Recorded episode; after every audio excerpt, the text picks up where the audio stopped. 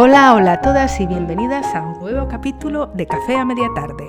Mi nombre es Susana y hoy vuelvo a hablar de otro capítulo del libro que ya hace dos podcasts empecé a hablar un poquito de él, que es, eh, se titula El cerebro femenino de Lujan Bressendain, creo que se, que se dice así. Comprender la mente de la mujer a través de la ciencia. Bien, eh, creo que os había hablado hace dos eh, capítulos de la mujer adolescente. Bueno, pues ahora os hablo de la mujer menopáusica o posmenopáusica o perimenopáusica. Bueno, fuera bromas, la verdad es que está súper interesante y yo esto lo comento siempre antes de hacer el audio. Hay muchas cosas que las testeo con dos amigas y, bueno, las tenía enganchadísimas. Y les hacía por las mañanas una especie de resumen a medida que avanzaba el libro. Y claro, mm, al llegar un poco a este capítulo, pues había capítulos por el medio, de la lactancia, de bueno, el parto y todas estas cosas, pero quizá lo que más nos ha llamado la atención a las dos, a las tres, bueno, ha sido el capítulo de la menopausia, hasta tal punto de que una de mis amigas mandó un mensaje en mayúscula diciendo, quiero ser menopáusica. Le faltó poner ya, pero bueno, vamos a ver de qué va esto.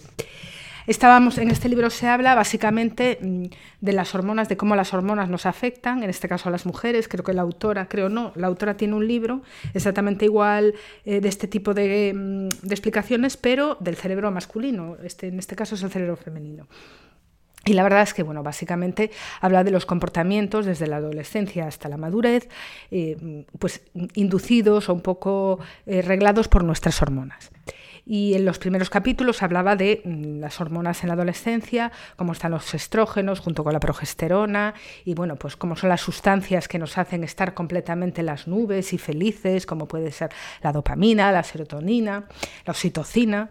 ¿Y qué es lo que pasa en la madurez? Bueno, pues en la madurez al irse, los al irse el ciclo menstrual se van los estrógenos, se la progesterona y dejamos de segregar ciertas hormonas que nos tenían muy enganchadas, como puede ser la dopamina, la serotonina, la oxitocina y entonces, ¿qué pasa? Que em, nosotros estábamos enganchadas a esa, queríamos más y pasamos un periodo en que nos tenemos que desenganchar de esas sustancias que ya no segregamos en, tan, en tanta medida. Y entonces e, ese momento que nos desenganchamos, pues sí que lo podemos pasar mal, pero una vez se va mm, el, el mono, vamos a decirlo así, aceptamos nuestra situación y ya no somos tan vulnerables porque de alguna forma ya no dependemos de esas sustancias. ¿no?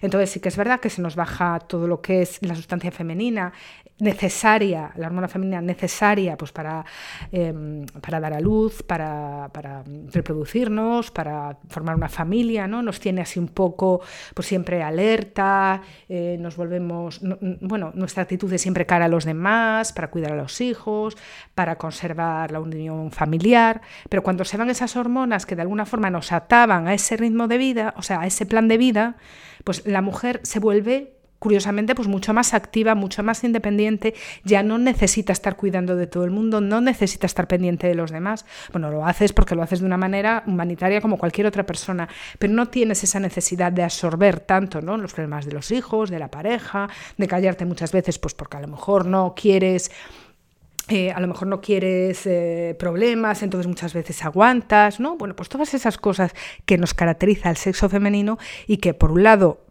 para la naturaleza y la conservación de la especie son, entre comillas, necesarias, pero por otro lado también nos hacen muy vulnerables y mucho más sensibles.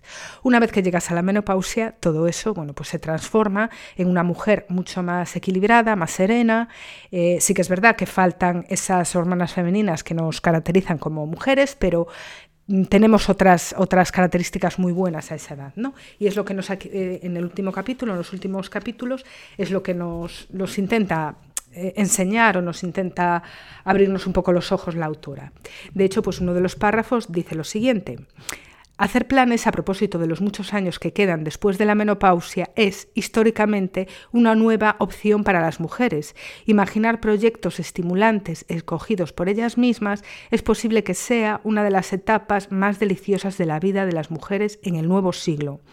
Cabe que en este momento hayan logrado poderío personal y económico, además de tener una amplia base de conocimientos. Por primera vez en su vida cuentan con más opciones apasionantes de las que pudieron imaginar. Una estudiosa amiga mía, Cindy Cannon, experta en envejecimiento, cree que en un futuro las mujeres podrían vivir más de 120 años, un montón de tiempo para fantasear. Bueno, después también, bueno, aquí lo que viene a decir está claro, ¿no? Que ahora mismo, pues quizás nosotros hemos aceptado esa, mm, esa manera de ver la vejez o la menopausia eh, como que ya estamos perdidas, ya no hay nada que hacer, nuestro cuerpo se hincha, perdemos, mm, bueno, nos alteramos un montón físicamente y nos, dan, nos explican que esto no es así, ¿no? Nos explican que la menopausia realmente es un periodo de tiempo muy corto, una vez que se va el periodo de la mujer, y que después, pues hay unas etapas de posibilidades bastante amplias y sabemos aprovecharlas y si no nos dejamos un poco amparadas en esa imagen de que ya tienes que esperar casi a que te vengan los nietos, ¿no? Para que tu vida tenga sentido. Entonces, bueno, pues a lo mejor ahora alguna que estéis escuchando pensáis que no es así, o a lo mejor podéis conocer a gente que diga, pues no, yo conozco a gente que realmente lo pasa mal y su vida se la da pues los nietos o cuidar a los demás.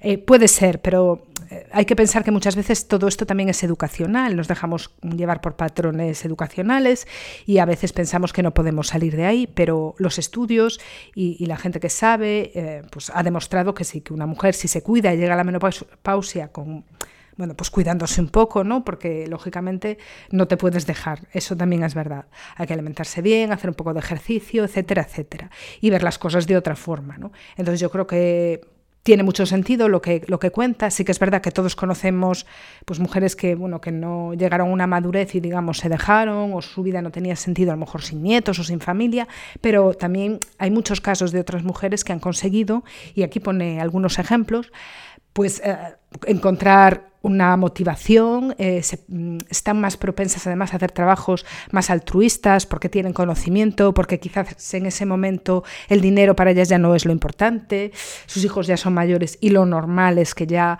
eh, pues no tengas esa preocupación. Entonces, si sumas conocimiento, tranquilidad, si sumas que ya no tienes esa alteración de las hormonas que a veces pues, te angustia o te hace mucho más vulnerable, pues hay un poderío y un, y un impulso y una energía dentro de la mujer que yo creo que no nos enseñaron nunca a ver y que, y que cabría enseñar y que cabría informar de estas cosas. Ella habla incluso ¿no? de bueno, pues mujeres que se separaron, eh, pues en momentos de, de, vulnerabilidad, de rabia, de estar hartas, ¿no? y que después dentro de la madurez pues volvieron incluso con sus parejas porque se dieron cuenta de que sí, por el medio jugar, juguetearon un poco, lo cuenta ella aquí un caso, de hecho, que mm, una persona se separó porque no podía más y sin embargo después, tras filtrear por aquí y por allá, en plena madurez se dio cuenta de que realmente con quien estaba mejor era con, con su compañero, ¿no? porque con su compañero de toda la vida y de hecho se dieron una segunda oportunidad, ella había cambiado totalmente, había madurado y quizá ese, periodo que estuvo sin él fue muy importante también para encontrarse a sí misma, porque muchas veces no nos damos cuenta de que las mujeres realmente eh, pues una vez que formas una familia o que tienes tu trabajo, tus hijos, o, un o sin hijos, pero un trabajo que te absorbe, a veces están tan entregadas a los demás que se olvidan de ellas mismas. Y incluso creen que el hecho de ocuparse un poco de ellas mismas es algo malo, horrible y negativo, porque claro, tú tienes que estar para los demás constantemente, ¿no? Y, y, está el caso que pone esta escritora es precisamente el de eso, una persona que dejó todo, sus hijos eran mayores, se largó, dejó a su pareja y al final después con la vejez volvió con ella, pero simplemente ese intervalo de espacio le hacía falta a ella para encontrarse un poco y, y cuidarse un poco, ¿no? Porque, bueno, vivimos en sociedades que tenemos una herencia bastante dura con las mujeres en ese sentido, que parece que hay que estar a todas partes presente y casi que los problemas de los demás son responsabilidad nuestra. Tenemos mucha capacidad de reacción ante los problemas de los demás, nos los sentimos casi como nuestros, ¿no? Y eso es un poco lo que trata este libro. Este es el final, eh, la parte de la mujer madura es el final. Después trae cosas muy curiosas, eh, preguntas frecuentes donde te puedes encontrar curiosidades. Esta señora lo escribió pues también cuando ya estaba a punto de, jubilarse, ya en los últimos años de su vida laboral. Y quería traeroslo para que, bueno, si queréis echarle un ojo, os dejo debajo la reseña del libro por si queréis comprarlo. lo, creo que tiene versión Kindle también, yo lo tengo en papel, pero también lo hay en versión ebook. Y a mí me parece que merece mucho la pena. De hecho, pues a mí me ha dado pautas así en algunos de los capítulos finales, ¿no? Pues me ha dado bastante, me he hecho clic en algunas cosas y, bueno, pues espero que a vosotros también os ayude si decidís en cualquier caso leerlo, si ya lo conocéis también me podéis dejar algún comentario. Y nada más por hoy y nada, estamos en pleno carnaval, pasadlo bien los que os queréis disfrazar y dentro de poco volveré con otro tema que creo que os va a gustar. Que paséis un feliz día, una buena tarde de fin de semana. Hoy es sábado, estoy eh, haciendo el audio en sábado de carnaval aquí en España y que lo paséis genial, que os divirtáis mucho y un beso muy fuerte a todas. Hasta la semana que viene.